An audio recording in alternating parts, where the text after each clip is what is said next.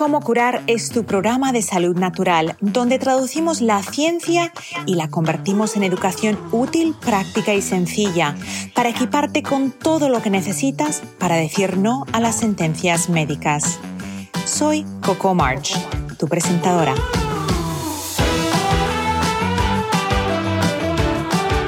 Cómo curar está patrocinado por vitatienda.com, tu tienda online sin intermediarios donde encontrarás suplementos, fórmulas antiedad para la piel y el cabello, limpieza del hogar sin tóxicos y mucho más. Visita vitatienda.com y entra el código como curar para recibir un 10% de descuento en tu primera compra. Hoy en el episodio número 6 de Cómo curar vamos a hablar sobre el ayuno intermitente y sobre cómo hacerlo bien. Una de las modalidades más populares de estilo de vida es el ayuno intermitente. Pero muchas dudas aparecen cuando pensamos en el ayuno intermitente. ¿Es el ayuno intermitente para todos? ¿Es bueno para las mujeres? ¿Es bueno para los hombres? ¿A qué edad deberíamos empezar el ayuno intermitente? ¿Y es cierto que lo que tú estás realizando es el ayuno intermitente?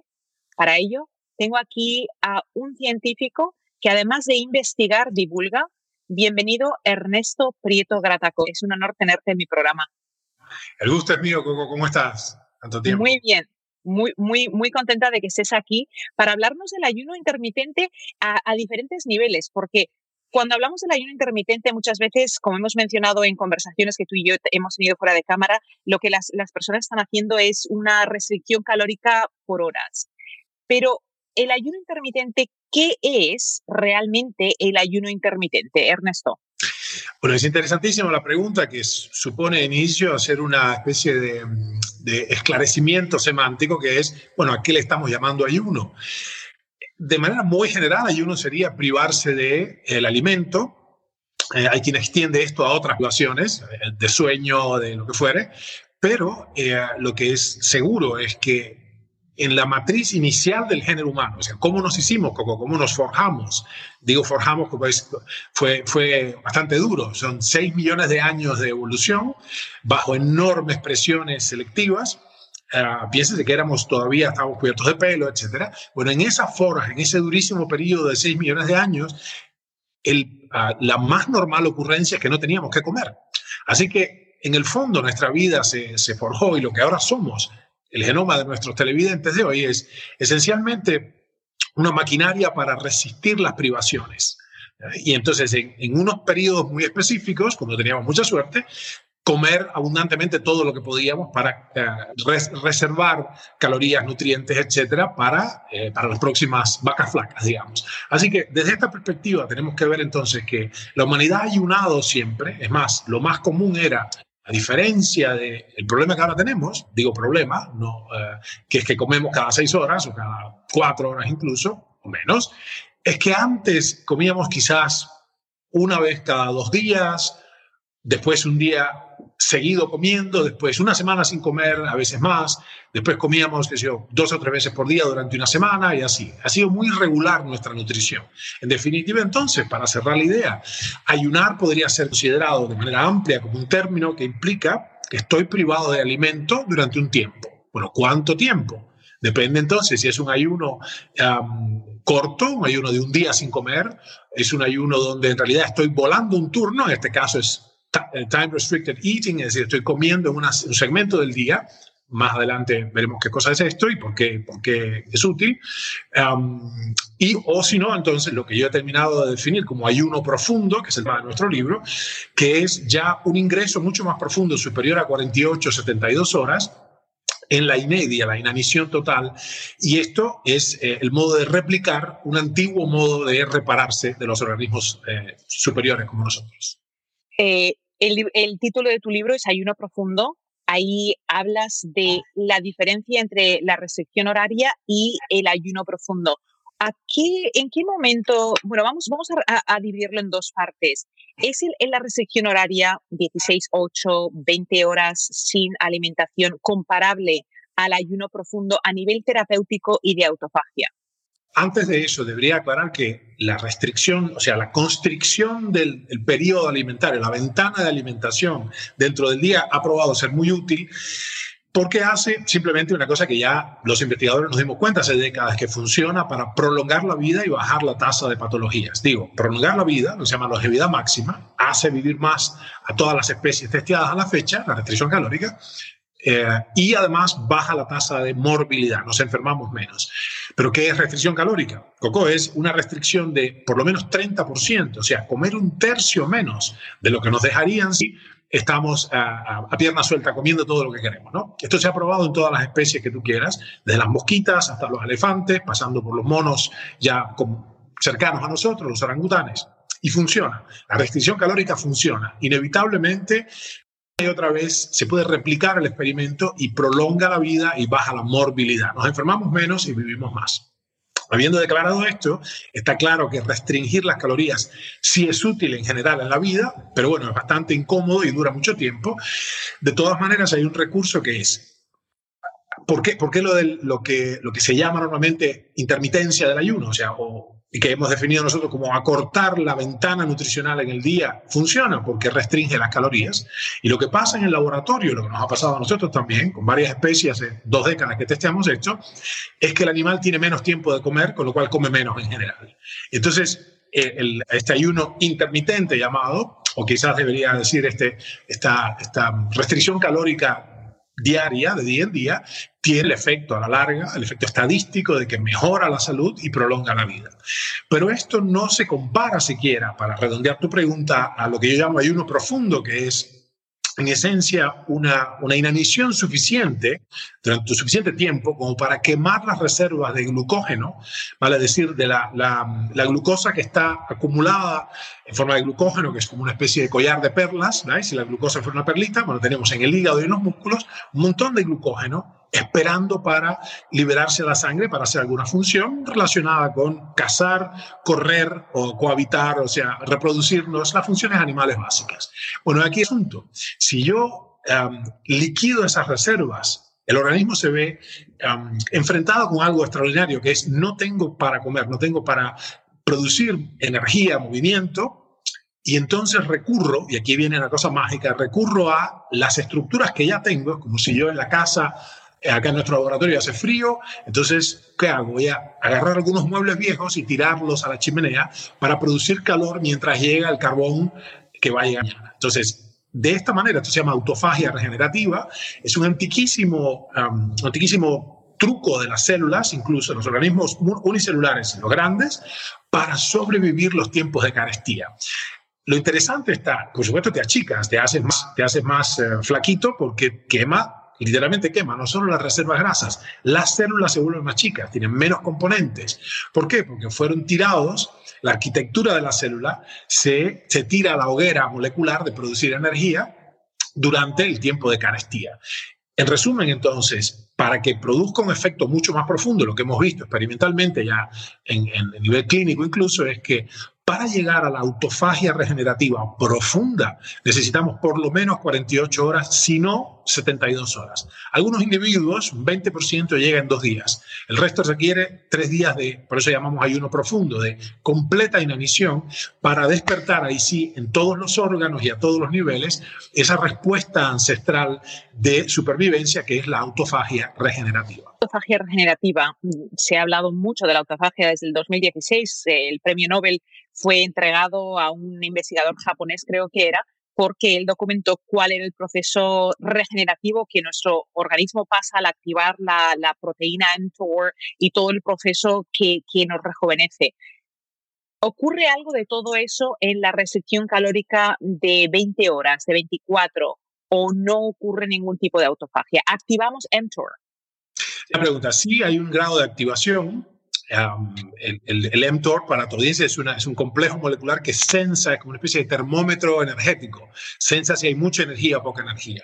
Hay algunos trucos para puentear esto, lo vamos a ver con algunos miméticos de la restricción calórica, es decir, hay algunas moléculas que engañan a la célula y le hacen creer que está bajo condiciones de inanición cuando no lo está, y esto tiene sus, sus ventajas. En todo caso, es una manera de optimizar artificialmente la autofagia sin pasar tanta hambre.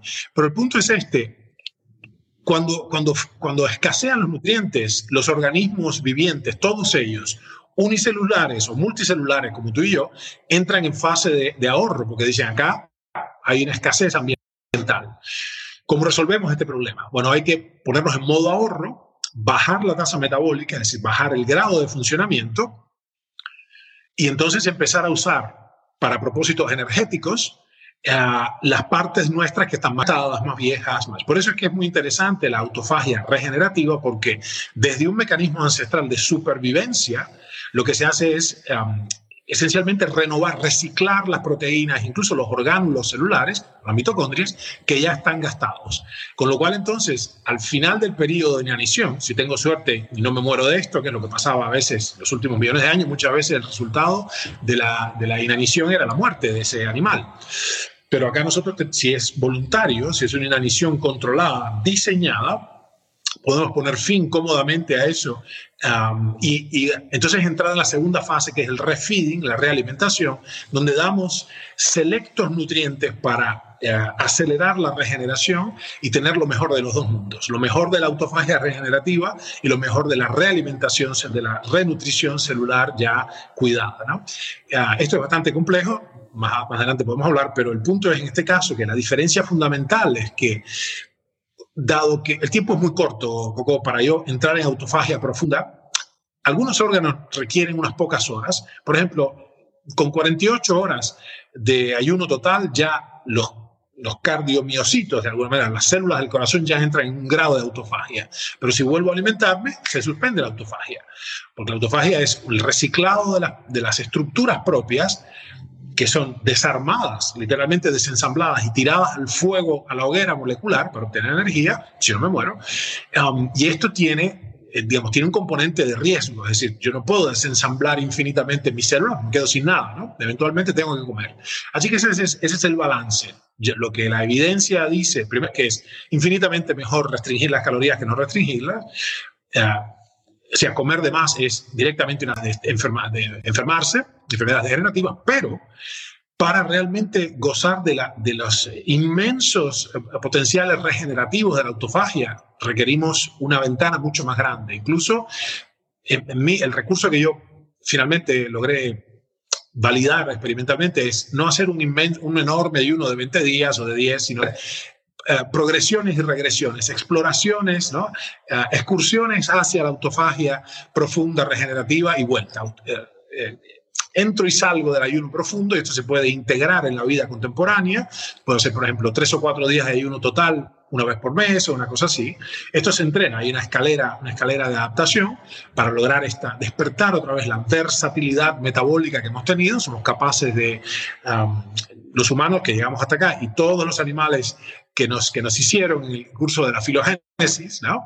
somos capaces de una inmensa, una inmensa flexibilidad, por eso digo versatilidad metabólica, y podemos vivir a 40 grados sobre cero, a 70 grados bajo cero, eh, comiendo sin comer, corriendo, hibernando, es decir, tenemos un montón de capacidades. Pero el punto es, sabiendo lo que sabemos ahora, es más, hay posibilidades de diseñar de la mano de alguien que sepa, diseñar un sistema de ingreso y regreso del ayuno profundo, de la autofagia regenerativa, para, bueno, restablecer la salud y prolongar la longevidad. Existen ciertos trucos para engañar al metabolismo en esa restricción horaria donde nosotros quizás eh, comemos en un periodo de cuatro horas. ¿Cuáles son esos trucos? ¿Qué podemos poner en práctica para auto, autofagiarnos, valga la redundancia, si es posible? Y dime si es posible. Una de las primeras maneras es eh, acelerar, requiere, requiere movimiento, requiere gastar abruptamente la reserva de glucógeno. Recordemos, la glucosa es una molécula pequeñita de 6 carbonos que da vueltas, tenemos azúcar circulando, pero como es muy difícil de almacenar la glucosa como tal en el cuerpo, se genera este glucógeno, glucógeno, ¿no? que es el que, el que genera la glucosa. Que simplemente, si la glucosa es una perla, el glucógeno es un collar de perlas dobladito así, puesto en un paquete en el hígado y en los músculos. Bueno, la primera manera es, primero, dejar de comer, aunque sea en una fracción del día. Segundo, acelerar el gasto del glucógeno, es decir, empezar a hacer un entrenamiento intenso, intenso, que liquida las reservas eh, de glucógeno, con lo cual entonces empujamos el organismo hacia un estado de eh, carestía relativa. Y el tercer punto en este caso es, primero, dejar de comer. Segundo, digamos, empujar con ejercicio intenso, ejercicio físico intenso, gastar la reserva de glucógeno. Y el tercero es tomar algunas moléculas, como por ejemplo el té verde, las catequinas del té verde, o algunas moléculas como la niacina, la vitamina B3, y, otras moléculas que es complejo explicar acá, pero que podemos después pasarle algún, algún enlace a tu, a tu audiencia, que informan o dan las señales de que, ok, vino el tiempo de carestía, hay que de inmediato activar la autofagia. La autofagia no es un proceso uniforme, diferentes tejidos, diferentes células tienen autofagia a diferentes ritmos, requieren más o menos horas, etc. Los hepatocitos, por ejemplo, las células del hígado requieren por lo menos 24 horas y después se intensifica a las 48 y después declina a las 72 no es tan alto como las 48, pero se mantiene en una, en una meseta de autofagia. ¿no? Bueno, con todos estos trucos, repito, parar de comer una fracción del día, hacer ejercicio intenso para gastar el glucógeno y poner algunas moléculas eh, especiales, después podríamos hablar al respecto, para anunciarle la señal de que hay un estado de carencia nutricional. Y eso entonces detona un grado de autofagia, te repito, nunca es tan profundo ni tan sostenido, ah, con lo cual no, no va muy, muy profundo en el interior de las células, pero produce un grado de reciclaje, de renovación de las proteínas gastadas y de las, de las organitos celulares que están ah, ya, digamos, necesitando una, una recuperación. ¿no? el ejercicio intenso como un agente para deshacernos de ese glucógeno que tenemos acumulado en el hígado y en los músculos. Define ese ejercicio intenso. Eh, significa me voy a correr, sudo mucho, mi corazón palpita, eso es eh, eh, ejercicio intenso. ¿O cuál es su definición para asegurarnos de que tenemos la intensidad suficiente? Claro. Bueno, es una pregunta, requiere, obviamente es una pregunta muy inteligente, requiere una, un esclarecimiento de mi parte en términos cuantitativos. Yo dije intenso, pero no, no califiqué ese término. Podríamos, es muy difícil eh, responderlo sin conocer a, nuestro interlocutor, o sea, la tercera persona que está en esta conversación, silente, pero podríamos decirle de esta manera. Voy a, eh, lo contrario, extenso. Yo sé que es una no definición, pero síganme, ténganme un minuto de paciencia. Extenso sería de, mucha, de mucha demanda y corta duración. El lugar extenso sería de poca demanda, en términos musculares, de poca demanda de esfuerzo y larga duración. Por ejemplo, trotar es un ejercicio, trotar una hora es un ejercicio extenso, por definición requiere poco esfuerzo y se sostiene mucho, y correr a toda la velocidad que puedo, 100, 200 metros, es un ejercicio de mucho mucha demanda eh, de esfuerzo y poca duración. Esa sería la diferencia entre intenso y extenso. Como esto es una suerte de forma de medicina en sí mismo, el ejercicio es una de estas maravillosas y nobles intervenciones que podemos hacer, conviene que la persona sepa que nosotros, esta conversación que estamos teniendo, a ustedes les digo a la audiencia, no pueden, no pueden eh, traducirla para ustedes así nomás. Tienen que entender el estado físico, la edad, si hay o no algún trastorno previo, subyacente, etc. En todo caso, la manera más cercana de, abordar esto sería decir un tipo, de, un tipo de intensidad o un tipo de demanda funcional, de esfuerzo, que um, no me permita hablar mientras hago ejercicio. Esa sería una manera de acercarnos. ¿no? Más no es mejor. En este caso existe también la posibilidad de desgastarnos inútilmente en un ejercicio demasiado extenuante y demasiado eh, pronunciado o demasiado prolongado, y eso acorta nuestras reservas. Se trata en este caso, como dijimos, de dar una señal y hacer pequeños vamos a decir, pequeños exabruptos, pequeños periodos, no más de ocho en el curso de una hora, de, ah, de, un ejercicio que requiera que yo esté enfocado en esto, que no puedo hablar mientras lo hago, sería una cosa. Por supuesto, hay una espiral de progreso. Las personas que tienen muy mal estado físico, que están completamente desadaptadas al ejercicio físico, requieren empezar en, en eh, aproximaciones sucesivas por etapas. De la mano de un profesional sería muy interesante hacerlo, estas, estas, esta conversación que estamos teniendo tú y yo, Coco, yo quiero que ustedes entiendan, los que miran, no, no, no, sabemos quiénes son ustedes, concretamente tú, una persona, con lo cual podemos dar simplemente, podemos hablar de en generalidades. Esto debe, debe hacerlo seguramente alguien que te pueda leer a ti, eh, que miras, para entender qué necesidades tienes, qué requerimientos y qué um, tener potencialmente. Sí, bueno, aclarando esto, lo que sea que para ti es difícil, o sea, difícil en el sentido de intenso, eso hay que hacerlo. O sea, con menos, con menos ejercicio que la intensidad que he definido recién, probablemente no se produzca eh, el suficiente gasto de glucógeno para suscitar esa autofagia, esa mini autofagia. ¿no? Así que hay que decir esta, esta cuestión. Vamos a buscar el ejemplo de una patología, porque la mayoría de gente que nos, que nos sigue eh, sigue mi canal, el tuyo, canales de salud, porque quieren sentirse mejor, están buscando decir no a las sentencias médicas, eh, salir de un cuadro clínico de fármacos, de un tratamiento sintomatológico a un, tratamiento de, raíz, de por qué estamos enfermos y cómo podemos curarnos. ¿Cómo le puede a esa persona que tiene todas esas ah, eh, trillones de bacterias, organismos, hongos en el organismo, en el cuerpo desequilibrados, cómo el ayuno intermitente, iniciado de forma eh, real, no ideal, o sea, despacito, sin prisa, pero sin pausas, ¿cómo podemos ayudar o cómo se puede autoayudar a esa persona con algo tan sencillo como restricción calórica a nivel de equilibrar esas bacterias y equilibrar esas células. Vamos a empezar por el otro costado diciendo que la primera acción inteligente y salutífera que puede hacer un, ser humano, y esto está profundamente enraizado en la nutrigenómica, que es, que es el abordaje, voy a definirlo quizás después profundamente, pero nutrigenómica, para que entiendan, no es nada complicado, es, es un abordaje de cuál debería ser nuestra nutrición, es un estudio sistemático de cuál sería la, el alimento genuinamente humano para nuestra especie. ¿okay? Y eso, obviamente, nuestra especie puede comer ha demostrado ser durísima, podemos comer cosas espantosas, desde, qué sé yo, eh, mandioca fermentada en Angola hasta grasa de, de ballena cruda en el Ártico, Ah, y pasando por, qué la dieta americana estándar, que es un espanto, pero bueno, la cuestión es que podamos comer un espectro muy amplio de cosas y sobrevivir, no significa que debamos hacerlo o que eso es bueno para el largo plazo. Esto hay un nombre técnico medio espantoso, no, no lo voy a hacer sufrir con esto, pero hay una contradicción inherente que esto es, esto es una contradicción, bueno, no importa. el nombre técnico no tiene importancia ahora, pero sería de esta manera. Ciertas actividades que podemos hacer, ciertos estímulos, ciertos alimentos, son buenos en el corto plazo, o sea, buenos en el sentido de que garantizan la reproducción en el corto plazo, la reproducción, pero son malos para el individuo, o sea, son buenos para la especie en el corto plazo, porque garantizan que se reproduzcan los individuos, animales o humanos, pero afectan al individuo en particular eh, a largo plazo. ¿no?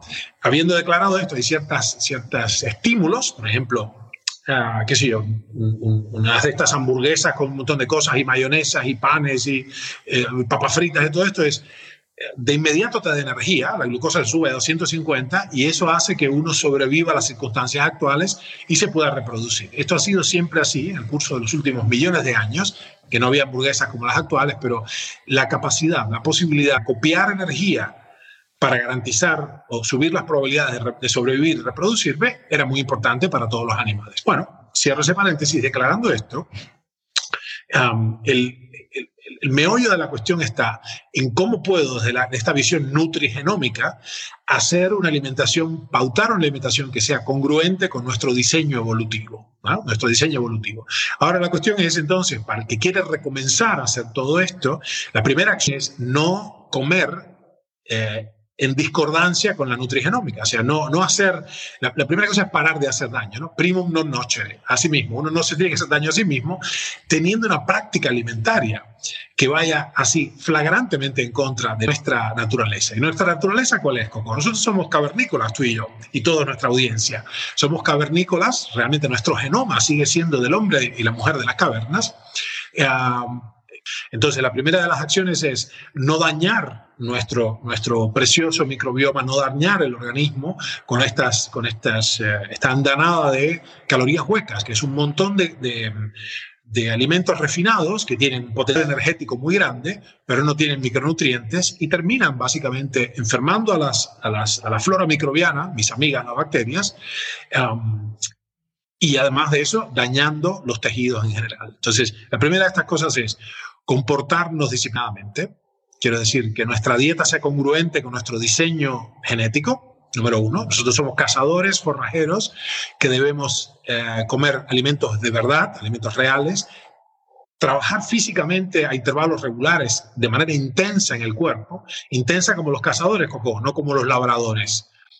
O sea, cuando nosotros descubrimos básicamente inventamos la agricultura. Eso significó una gran, una gran ventaja para la especie humana, empezamos a conquistar los ecosistemas, pero hasta entonces el grueso de nuestra evolución centenares de miles de años, fuimos cazadores y forrajeros. Entonces, eso, eso es, implica un enorme esfuerzo, corto pero intenso, um, y de esto se tiene, se tiene paleontológica, o sea, los, los, huesos de nuestros antepasados cazadores eran más fuertes y, robustos que los huesos de nuestros antepasados campesinos. O sea que eso fue, eso fue un cambio de actividad intensa por extensa. Bueno, así las cosas. Tenemos que entender que la primera cosa que hay que hacer es respetar nuestro diseño genético, no dar de comer azúcar a un cavernícola, y segundo, parte del diseño es que tenemos que, tenemos que hambriarnos a intervalos regulares. Yo sé que esto no es gracioso, no es cómodo. Comer es uno de los actos humanos más interesantes, donde disfrutamos, conversamos, nos vemos las caras, etc. Pero hay que poner, hay que hacer pausas alimentarias. Si queremos vivir bien y durante muchas décadas más, que es lo que nos corresponde genéticamente, hay que hacer pequeñas, pequeñas restricciones alimentarias a lo largo de la vida, quizás una vez por semana, una vez por mes, etcétera Ah, pero esto es necesario, pues si no vamos a lastimar, inexorablemente vamos a lastimar nuestra preciosa maquinaria. Estamos hablando de esta, de esta restricción alimentaria. Me, me viene y estamos hablando de la longevidad, me viene a la mente la imagen de que sabemos que somos más longevos ahora que quizás en el pasado, pero no somos más longevos saludables. Eh, mi opinión, no sé cuál es la tuya, es que yo no quiero llegar a los 80 o 90 años en una silla de ruedas con, con citas médicas tres veces a la semana, con un respirador, con insulina, con, con patologías, porque vivir así es estar, para mí es estar muerto. ¿Qué es lo que tenemos que empezar a hacer en adición a una restricción calórica? Porque eso es una parte, o sea, no hay, eh, como yo siempre digo, las panaceas no existen, no, no es que el ayuno intermitente lo va a curar todo, es algo que nos va a ayudar, nos puede ayudar pero ¿qué, otras, ah, ¿qué otros abordajes podríamos recomendarle a las personas iniciando con lo que has mencionado? que nosotros no estamos hechos para consumir azúcares refinados y mucho menos azúcares refinados 12 meses al año, 365 días al, al, año, ¿verdad? Entonces, ¿qué, qué, qué, otras cosas podemos hacer y cómo eso va a ayudar a esa longevidad saludable? O sea, no llegar mayor enfermo, sino llegar mayor energético con una mente lúcida. Claro, claro, claro. Bueno, brillante. La primera de estas cosas es que lo que tenemos que, saber es que la expectativa de vida promedio, esa expectativa, es, una entelequia y es promedio, ha subido dramáticamente um, cada, en periodos de 20 años desde la revolución industrial para acá, dramáticamente. Quiere decir que en su conjunto, como un todo, la cultura humana, los grupos humanos están viviendo en promedio cada vez más. Pero eso no significa que antes no teníamos longevidades extraordinarias. No, no estoy citando la Biblia eh, específicamente, pero se sabe, hay evidencia paleontológica, de que en sociedades, de hecho, yo he investigado esto con los Inuit, vida vivir en el Ártico, si quiere tu audiencia puede buscar un documental que hicimos hace una década que se llama Cáncer y Civilización, y había cazadores y cazadores y cazadoras longevos. Longevos es decir, que vivían tanto como los, qué sé londinenses o parisinos de esa época, finales del 19, principios del 20. El problema está en que había una enorme mortalidad infantil y juvenil y eso deprimía el promedio. ¿no? Pero bueno, habiendo declarado esto, lo que nos pasa ahora es que en su conjunto la humanidad está viviendo en promedio mucho más, pero la calidad de esas últimas décadas es fatal. No tiene nada de esto que ser así. Una de las cuestiones interesantes, y, pero, pero el, el, aspecto es que vamos al respecto, es que tenemos que describir el otro, el otro vertiente de la nutrición. Una vertiente que ya hemos declarado y que hemos trabajado, la primera parte de nuestra conversación fue cuantitativa, es cuánto comer, o sea, las restricciones dietéticas, tanto la, restricción de la ventana alimentaria en el día, lo que ustedes llaman ayuno intermitente, como la restricción calórica vitalicia, que se hace experimentalmente en animales, o el ayuno profundo, que es ya muchos días sin comer a intervalos regulares, eh, periódicos, cualquiera que sea la modalidad, esto describe simplemente una cosa, describe que voy a bajar la cantidad de alimentos. Pero ¿qué tal la calidad? Por ahí viene el asunto. Tú te referías a estos azúcares refinados. ¿Cuál es el problema del azúcar refinado? Pues si lo pensamos, el propósito de la digestión es desarmar los carbohidratos complejos en carbohidratos simples. O sea que al final voy a tener de todas maneras azúcar refinada, mi propio cuerpo la va a refinar, fantástico. Pero a lo que nos referimos, y que la audiencia debe entender que cuando, cuando tú te refieres a, a, comer alimentos ultraprocesados y refinados, el problema está en que no contiene la otra parte de los nutrientes, no los macros, los macros son carbohidratos, grasas y proteínas, sino los micros, vitaminas, oligoelementos, estos, estos preciosos aminoácidos y ácidos grasos. En suma, la comida de verdad, los alimentos que, la naturaleza forjó en el diseño este de los últimos millones de años, tienen dos componentes, un componente visible, grande, más energético, más, más constructivo, y un elemento pequeño que son los catalizadores biológicos, son estas pequeñas tesoros nutricionales que son las vitaminas y todo esto. Bueno, fantástico. Si no tenemos eso, va a declinar, es inexorable que decline la salud. Con lo cual, entonces, no sé si es una muy buena propuesta decir, bueno, voy a vivir más décadas, pero, oh, voy, por cierto, voy a, voy a andar en silla de ruedas las últimas tres décadas. Esto que tú, tú dices tan claramente que no, es, que no es apetecible. Bueno, la cuestión acá es, cuando me toque comer, volviendo al tema de, de las restricciones alimentarias, por cualquiera de las modalidades, modalidades descritas, ¿no? sea, la restricción em, horaria o el ayuno profundo, cualquiera de los dos, magia está en qué como, cuando como. Y esta es una cuestión muy importante. Bueno, ok, logré, logré la resolución suficiente y la, digamos, el, empeño, el entusiasmo suficiente, pues no es una cuestión de fuerza de voluntad, es de entusiasmo, de compromiso, de conciencia, para hacer lo que hemos hecho, lo que hicieron mis abuelos durante decenas de miles de años. Voy a no comer todo el tiempo, sino algunas veces como, otras no, y puedo jugar con eso. Fantástico. Ya resolví ese asunto. Ahora, me toca resolver el otro. ¿Qué como cuando como? Entonces no tiene ningún sentido hacer una restricción calórica de cualquier manera y, voy, cuando vuelvo como una comida realmente eh, inservible, una comida eh, miserable en términos fisiológicos. Fantástico. Entonces, Aquí viene el tema de la densidad nutricional, Coco, que es, ok, esto que está en el plato, esto que ahora voy a comer, ¿qué parte de esto son micronutrientes? ¿Cuántos micronutrientes tiene por unidad de volumen? Bueno, este es un asunto muy importante porque, mira, Coco, el, el 80% de la población norteamericana actual tiene severas deficiencias nutricionales de todo el espectro y quizás la mitad, uno de cada dos norteamericanos tiene brutales deficiencias de vitamina A, D, C, y D. Así que así no se puede vivir eh, bien. Me lleva, me lleva otra pregunta, Ernesto, de, de que el aporte calórico tiene que ir a la par con el aporte nutricional.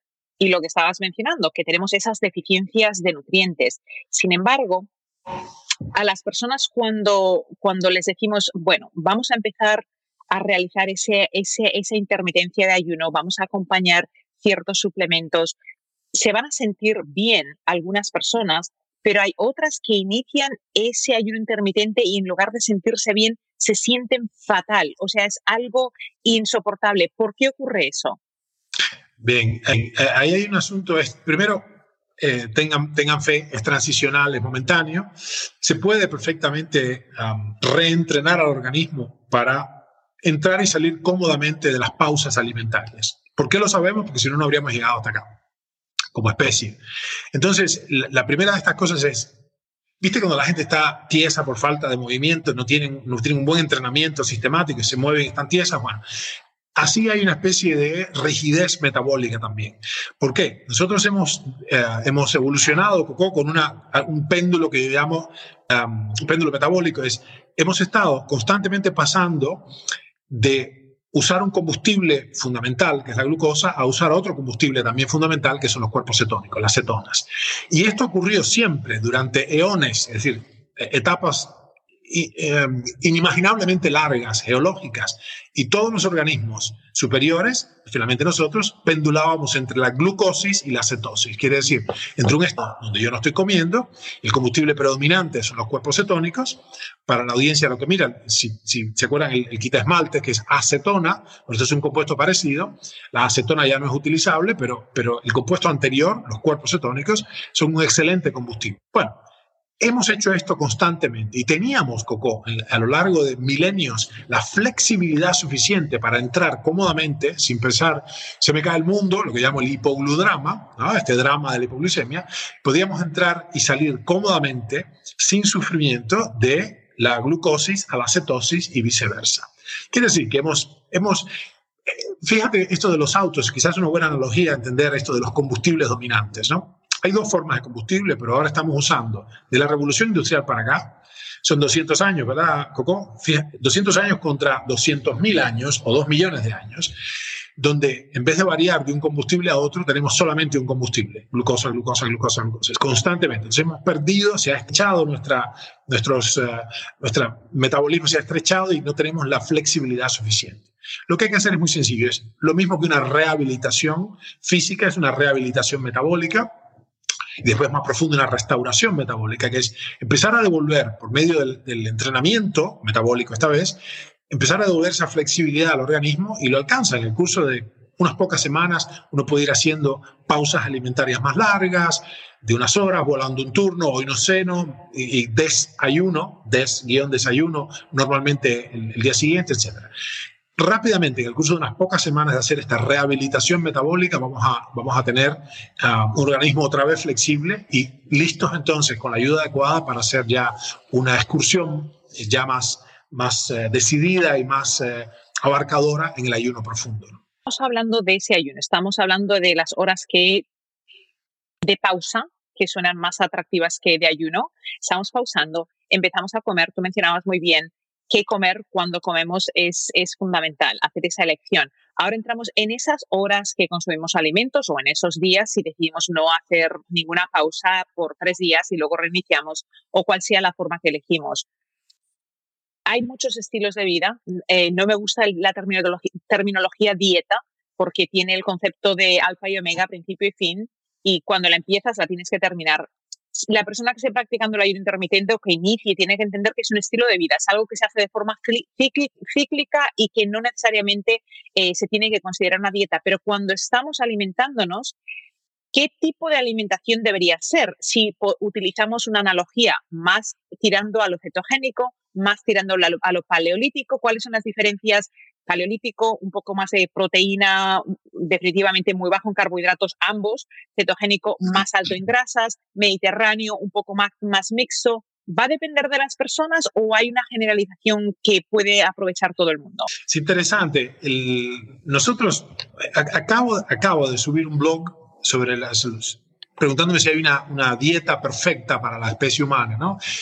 Lo que, lo que ahora nos dio esta, la posibilidad de ver la investigación científica como un todo, o sea, la experiencia de muchos grupos diferentes, en continentes diferentes, en épocas diferentes, es entender que algunos grupos humanos han podido llegar a niveles de salud formidables con dietas incluso en el extremo opuesto del continuum alimentario. Es decir, en, en la isla, las islas del Pacífico hay gente que come nada de grasa y todo verdura, los inuit, mis amigos, comen directamente órganos animales y grasas, sin nada de verdura, y así, hay todo un espectro. En Okinawa comen básicamente frutos del mar y um, qué sé yo, algas y, y, y variedades de, de, tubérculos como el nabo.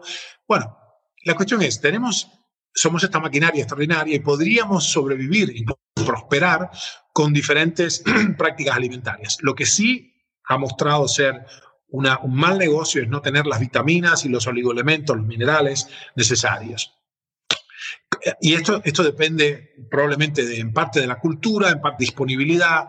Lo que sí es seguro es que si yo tengo en el plato, si yo, las cosas elementales, tengo arroz blanco en particular, si tengo papa, pan, eh, cualquier producto con harina, bueno, esencialmente eso, eso es solamente carbohidratos, aunque incluso, si en el caso de la mandioca o de la, o de la yuca o del boniato o lo que fuera, la batata, Puede ser que sean complejos, por ahora es almidón, almidón es un carbohidrato complejo, pero el resultado neto de eso, Coco, es simplemente azúcar. Es un montón de glucosa que es un, combustible interesante, pero que deja fuera en ese plato, en ese plato de, de, pasta, por ejemplo, de fideos, no hay una, pero ni una sola vitamina, con lo cual, de hecho, estoy empujando al organismo a un estado coco paradójico que nunca antes en la historia del género humano esos 6 millones de, años que conformaron los homínidos, los prehumanos y nuestra especie en particular, los últimos 300 mil, un estado que nunca había pasado, que es que estamos, Coco, simultáneamente obesos y malnutridos. Esto es una cosa muy importante. El grueso de la humanidad urbana está simultáneamente obesa y malnutrida. Así que bueno, ¿cómo, ¿cómo no nos van a llover del cielo las patologías? Son patologías, por eso hablamos de cáncer de civilización, ¿no?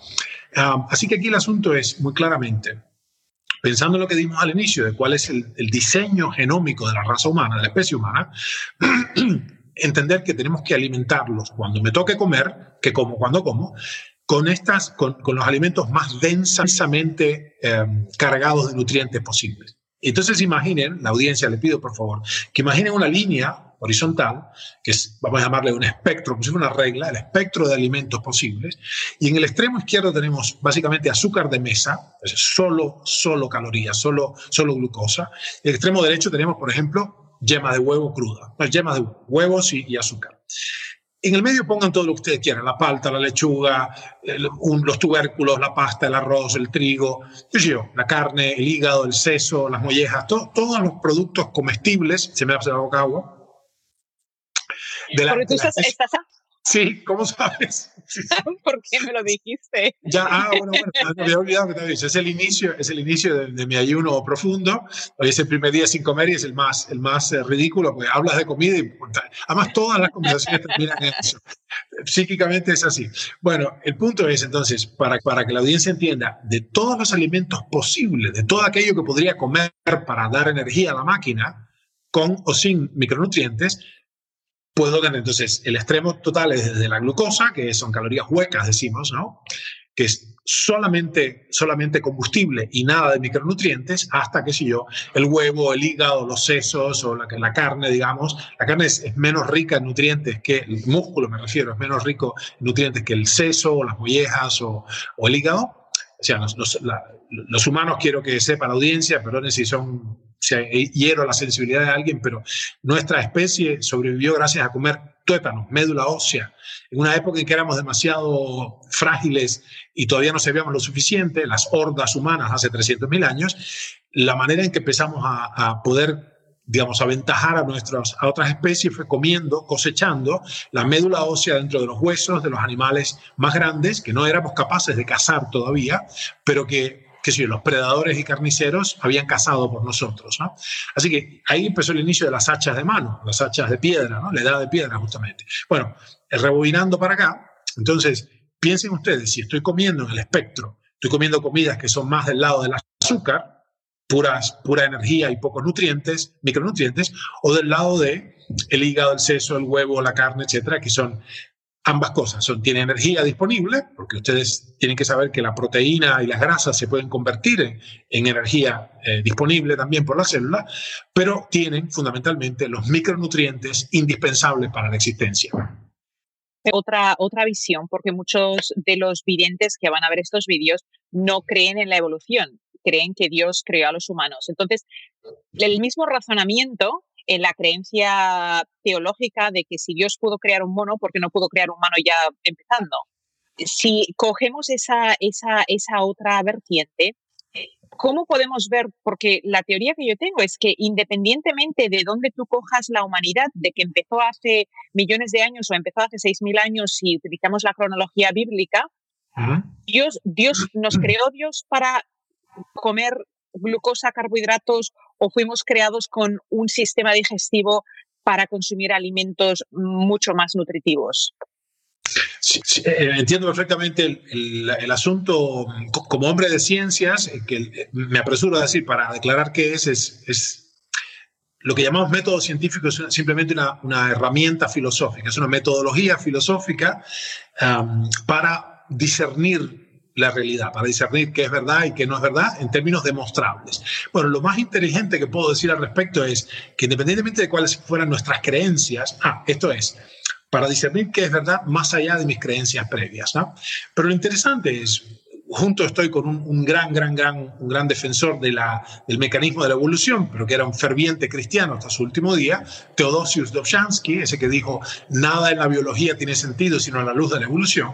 Y hay una convergencia que es interesante, que es, podríamos decir, yo y Dobzhansky, uh, y quizás algunos otros somos creacionistas, Okay. Yo, yo, yo, digamos, me inclino, emocionalmente me inclino que, a que hay una, inteligencia, una divina inteligencia creadora inexpresable con mis palabras, cuyo vehículo de, gestión es la evolución. O sea, soy un creacionista que piensa que la herramienta divina de fabricación de mundos divinos es justamente la evolución. ¿no? O sea, este proceso de, este proceso de, de alternancia y competencia y cooperación, las dos cosas, competencia y cooperación, ah, para, para consolidar eh, en el mundo viviente esta maravilla que está en torno nuestro. ¿no? De hecho, tenemos evidencia de eso, no hay ningún problema. yo diría que si alguien quiere eh, llevar, digamos, llegar a cabo un experimento nutricional, que tenga en cuenta que le puede costar una arteria o los riñones. Es decir, ya esto está establecido. El impacto de la dieta em, es, es, digamos, inevitable entender que lo que hacemos cuenta, esto yo le llamo karma biológico, cada acción que tomamos cuenta, hay una especie de balance universal de las acciones, buenas y malas, en este sentido es, me refiero muy directamente en sentido biológico, aquello que hago tiene un impacto, tiene un impacto. Y, eh, como, como decía uno de mis maestros, Dios, Dios, Dios podrá perdonarte tus pecados, pero el metabolismo es implacable. Entonces lleva la cuenta, ¿no? Entonces está perfecto, eh, hay, hay, un montón de... Me vienen, me vienen eh, a la mente refranes populares, a Dios rogando y con el mazo dando, etc. Está perfecto, hay algo que tienen que entender tu audiencia, los que tienen una, una inclinación más, um, cuya espiritualidad toma la forma de una religión concreta, que es, nosotros tenemos algo, y esto es muy interesante, que es el libre albedrío, este free will, ¿no? Que rara vez ejercemos, por otro lado, es una cuestión filosófica muy, muy seria, pero es, ok, tengo la posibilidad de hacer cosas, de la voluntad de hacer o no hacer cosas. Bueno, nuestra responsabilidad es, nosotros no, no, somos culpables, Coco, de cómo, de dónde nacimos, de cómo nacimos, de, de qué cosas. Lo que sí somos es responsables. Las condiciones de mi existencia, buenas, malas, lo que fuere, la condición de ser humano, por ejemplo, yo no la decidí, no la elegí, aparentemente. No que yo sepa. En todo caso, ahora lo que tengo es la responsabilidad de obrar consciente y voluntariamente, ejercer ese libre albedrío en función de, bueno, lo que se sabe acerca del organismo, incluso, fíjense, para llevar más allá, si, usted, si alguno de tu audiencia piensa que tiene, que tiene un designio, que hay un destino, hay algo, una obra a la que está llamada, llamada, llamado, bueno, fíjense, entonces hay que obrar en consecuencia para que este cuerpo sea un vehículo digno, sea una herramienta correcta de mi propósito de vida, ¿no? Así que, independientemente de nuestras creencias, nuestras ideas con respecto a la creación o la evolución, el hecho concreto es demostrable ahora que ciertos estímulos, ciertas, eh, por ejemplo, no es lo mismo ejercitarse que no ejercitarse, es el sedentarismo y el ejercicio son netamente, tienen efectos demostrablemente diferentes en el cuerpo. Y cierta, cierta nutrición, cierta alimentación congruente o incongruente con nuestro diseño, no importa quién lo fabricó, el resultado final es decir, no importa quién, esto se llama la teoría del relojero en, biología, the watchmaker hypothesis. Algunos discuten si el, si el reloj es el resultado de la evolución espontánea del, del taller donde estaba y otros aluden que no, que hay un, es, el diseño es tan complejo que solamente un diseño previo eh, eh, hubiera sido, digamos, termina en, esta, en, la, en, la, en la realización, en la, puesta en vida del reloj. Fantástico. Entonces, las dos hipótesis dicen que en un caso el reloj se fabricó solo en el taller y en otro caso hay un diseñador, the watchmaker, que creó un diseño que condujo a la existencia del reloj. Fantástico. En cualquiera de los dos casos, Coco, el en el agua se rompe. O sea, eh, no importa quién lo hizo, quién diseñó y cómo se forjó el reloj. Si lo metes en el agua, si, si haces algo contrario a su diseño, lo rompes. Con lo cual, entonces, es, esto es lo que tenemos. No importa cómo llegamos acá, no importa quién nos fabricó, cómo fueron las condiciones de, eh, que, dieron el advenimiento de la, vida humana, la preciosa forma humana, como dicen los budistas, pero si hacemos lo, contrario al diseño, lo vamos a romper la máquina. Esto está clarísimo. Así que ojalá que sirva para la audiencia para entender que con independencia de nuestras creencias, el organismo se comporta de una manera Um, y que nuestras acciones cuentan. Lo que hacemos cuenta. Cada día, si hacemos todos los días, todos los días, todos los seis veces por día una acción, cuatro veces por día, 365 veces al año, 60, 80, 90, 120 años.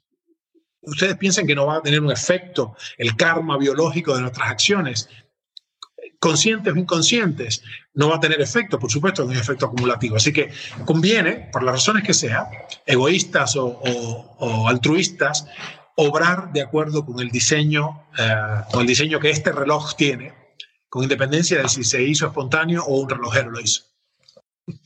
algo que mencionaste anteriormente es un tema que me apasiona y sé que tiene a ti también, eh, y hablaste del cáncer. Eh, en mi libro Cáncer, lo que tu médico no te cuenta, hago referencia sobre muchas cosas eh, que ambos estamos de acuerdo. Háblame del cáncer como una enfermedad metabólica, o sea, al cáncer le hemos puesto esa etiqueta tan, tan horrible que causa tanto pavor. Eh, mm. en el momento en el que un, paciente recibe el diagnóstico de cáncer, la muerte es lo que ven, la puerta de, del final de la vida está ahí. Pero háblame del cáncer como una condición metabólica y cuál es el abordaje antes de tener cáncer, ya lo hemos mencionado, todo lo que hemos mencionado ahora sería preventor de células mutantes que acaban creando tumores. Pero ya una persona que tiene esas células mutantes, han creado un tumor, ¿cómo podemos ayudar a esa persona con un abordaje alimenticio y de estilo de vida? Bien, bien, bien. Brillante. Bueno, una de las primeras cosas es que, se puede ya rotundamente decir, rotundamente, no hay ninguna duda em, epidemiológica ni experimental, es que en los organismos que aún no han manifestado una, una disrupción celular, cuando aún no hay un microtumor en algún lado, este, este, autofagia regenerativa, este ingreso en el ayuno profundo es inmensamente protector, pero inmensamente protector. O sea, baja, qué sé yo, eh, 600% mejora los chances de, no llegar a tener una, patología oncológica. Pero bueno, del otro lado hay que entender que como la autofagia es un mecanismo de supervivencia ancestral en condiciones de dificultades, condiciones de, de estrés, carestía, hambre, etc., las células cancerosas esta vez podrían de algún punto ah, también usar la autofagia para defenderse. Por eso es que paradójicamente trabajar sobre la autofagia en salud mejora dramáticamente la vida y las probabilidades de no enfermarse de ninguna patología, incluida el cáncer, pero hay que tener cuidado porque hay ahí hay una espada de doble filo, ya con un tumor bien establecido, un cáncer, una enfermedad oncológica establecida, hay que ser muy, muy delicado. De hecho, estamos eh, buscando en, cierta línea investigativa ah, cómo bloquear la autofagia regenerativa de las células cancerosas, para que no se, no se produzca esta lo que se llama multiresistencia, así que no, la célula cancerosa no resista al tratamiento convencional con hormonas eh, citostáticos, radioterapia, etc. Bueno, habiendo declarado esto, lo que es interesante entender es que, que el cáncer proviene de una mutación, de una aberración ah, genética de una célula que se convierte en dos, que se convierte en cuatro, ocho, dieciséis, etc. Esa expansión clonal lo que se ha visto ahora que hay, herramientas contemporáneas formidables para probar esto, como la tomografía por emisión de positrones, es que en su más profundo núcleo, sin que importen digamos, las manifestaciones o el diseño genético de las células. Lo que pasa es que hay una perturbación de la respiración celular. En su más profundo núcleo, el, el cáncer a nivel celular es una sustitución de la respiración por la fermentación. Digo celular, ¿eh? no me refiero a esto es ventilación, es, respiración pulmonar del organismo como un todo. En cambio, la respiración celular es la obtención de energía a partir de glucosa en presencia de oxígeno. Y esto se puede hacer de un modo o de otro. Se puede obtener energía a, a partir de la glucosa de dos maneras. Una es respirar y otra es fermentar. Y esas son dos rutas muy, muy em, claramente separadas. La vía de la fermentación, como la del yogurt o todo esto, de la fermentación. Y esto Coco se ha visto con, total claridad instrumental, material, cuantitativa en la tomografía de de positrones. ¿Qué, ¿Qué nos dice? Cuando yo me inyecto un, un radiotrazador, me inyecto en realidad una cantidad así de glucosa radioactiva, que brilla en la oscuridad, lo que tengo es que puedo constatar después que en la próxima hora siguiente haberme inyectado glucosa reactiva, si tengo algún tumorcito, ese punto va a captar 80 o 90% de la glucosa circulante en la sangre, si son enormemente ávidos de la glucosa. Con eso lo que comprobamos, es muy largo de explicar acá, pero lo que comprobamos es que esa lesión es efectivamente una, una, una lesión hipermetabólica. En suma, todos los tumorcitos, todos los tumores descritos a la fecha, todos, todos, todos, todos, ah, son, son entidades hipermetabólicas, quiere decir que son enormemente ávidas de glucosa y otras, otras sustancias muy complejas para explicar acá, como la glutamina, ciertos ácidos grasos, etc. Entonces tenemos una entidad que, porque se le rompió la maquinaria de producción de energía eh, por las buenas, la maquinaria de producción de energía en presencia de oxígeno, ha sobredimensionado, ha sobreactivado, sobreexpresado la producción de energía, la obtención de energía a partir de la glucosa por vía anaeróbica sin oxígeno. Eso se llama fermentación y es un proceso que está incrementado en el cáncer hasta 200%, es decir, dos órdenes de magnitud, lo cual define al cáncer lisa y llanamente como una patología hipermetabólica. Una célula normal tiene, creo que dos receptores de glucosa, una célula cancerígena 46 aproximadamente, creo. Eh, incluso mucho más que eso, la, cuestión del output energético, es decir, ¿qué puede hacer? Tengo dos células, vamos a representarlas acá. Tengo dos células acá.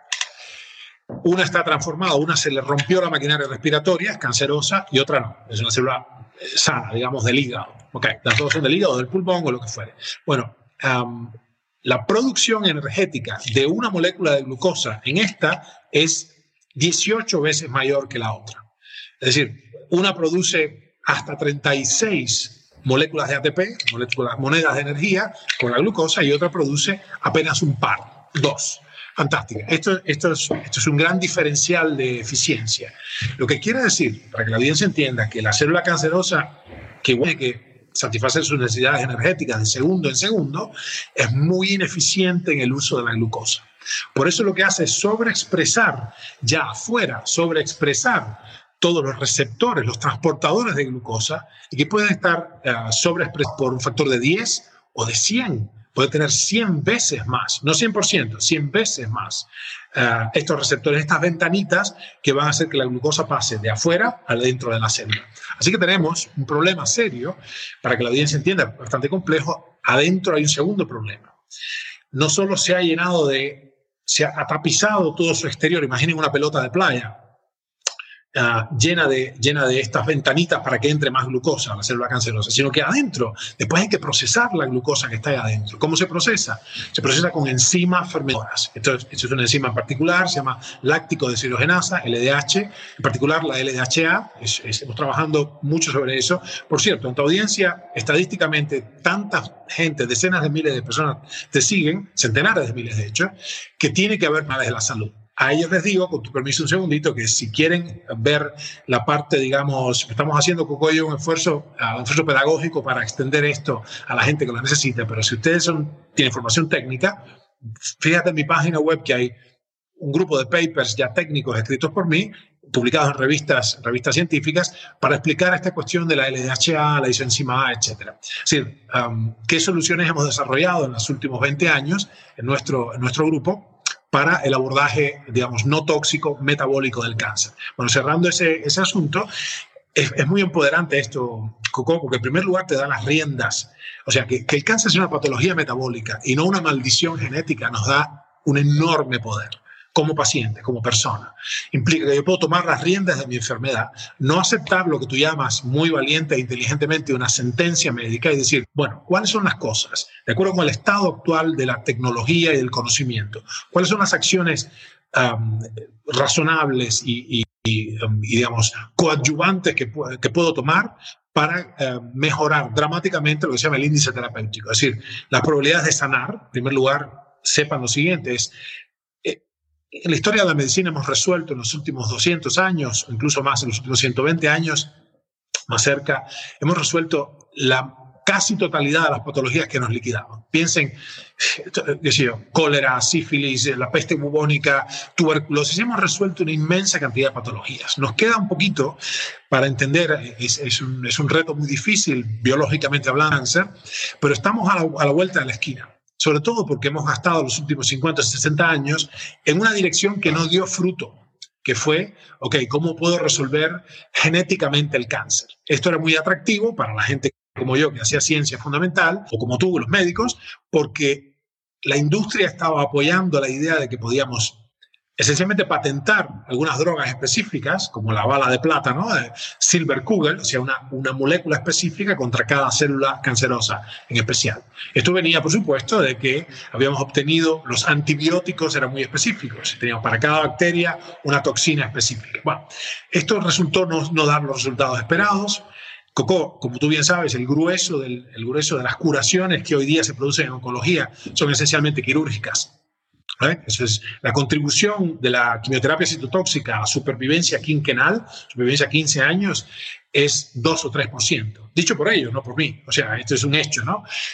y está, estamos dando vueltas sobre lo mismo. O sea que es de no una enorme importancia para la próxima década que entendamos que las, las, los abordajes metabólicos son enormes para el paciente oncológico toda la clínica oncológica tiene que ser, esta sería la cuarta columna de la oncología, cirugía, radioterapia, quimioterapia, incluidas las hormonas, y metaboloterapia, si así se quiere. O sea, con esto podemos optimizar de manera dramática los resultados, estadísticamente hablando, de los tratamientos oncológicos convencionales. Lo importante es entender que esto es una cosa seria, que esto es, eh, nosotros lo estamos hablando acá por, una cuestión de, nuestro compromiso con la salud humana, pero entiendan que esto requiere, requiere eh, digamos, una supervisión, supervisión profesional, por supuesto, ¿no? Pero ahora ya hay algo interesante que pasó. Por haberlo escuchado de boca de Coco y mía, ustedes ya tienen la chispa de que hay algo nuevo y algo especial y brillante que se puede hacer. Y no aceptar, es una cuestión ontológica fundamental, de ontología del lenguaje, no aceptar las sentencias categóricas. Usted, esto no tiene solución, esto no se cura, usted se va a morir tal día incluso. ¿Okay? No aceptar eso, sino usar el lenguaje como esta herramienta maravillosa, genuinamente humana, este logos que se nos, que se nos produjo acá a nosotros, lo que sea que crea cómo vino el lenguaje, de manera, esto se llama un uso generativo del lenguaje. O sea, si voy a usar el lenguaje para articular una solución, una salida a mi problema. Estamos a la vuelta de la esquina y estoy eh, fascinado con el, ritmo ascendente eh, del, desarrollo científico y tecnológico. Y lo que tenemos que hacer para cerrar el asunto eh, de este lado del cáncer es entender que hay intervenciones genuinamente metabólicas que van a garantizar eh, una subida seguro, eh, dramática de las probabilidades de éxito de lo que sea que voy a hacer. En el espectro de medicinas humanas, desde las más duras, la cirugía, hasta las más blandas, yo, la meditación, por ejemplo, todo lo que la medicina basada en la evidencia, que es un inmenso espectro, todo va a salir mejor si el metabolismo es tenido en cuenta. Ernesto Prito Gratacos, un placer tenerte en mi programa. podríamos hablar por horas, especialmente el que quiero tratar contigo en una segunda entrevista en un futuro cercano, porque el cáncer es una enfermedad primero prevenible si se llevan acciones ah, proactivas de un estilo de vida saludable. El porcentaje de cánceres genéticos es menor al 5%. O sea, sí hay un porcentaje que lamentablemente hay niños que nacen con esos, e, esas condiciones, pero es un porcentaje tan bajo que la supervivencia del cáncer sería total si aprendiéramos a limitar nuestras exposiciones ah, fisiológicas con hábitos de vida y a la misma vez si nosotros tomáramos las manos en el asunto y no aceptáramos esa sentencia médica. Así que gracias por toda la información que nos has dado.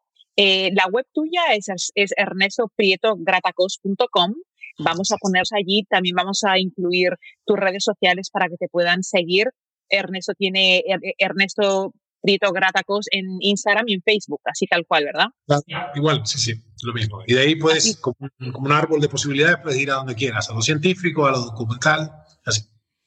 Les invito a que, a que sigan a Ernesto, él es un científico incansable, inagotable. Y como yo siempre digo, los expertos no existen, pero los curiosos realmente son los que se vuelven verdaderos expertos. Así que nunca perdamos esa curiosidad. Gracias por estar aquí y nada, a vosotros, a audiencia, gracias por quedaros en estas entrevistas tan largas y tan llenas de contenido fascinante. No te olvides que van a haber más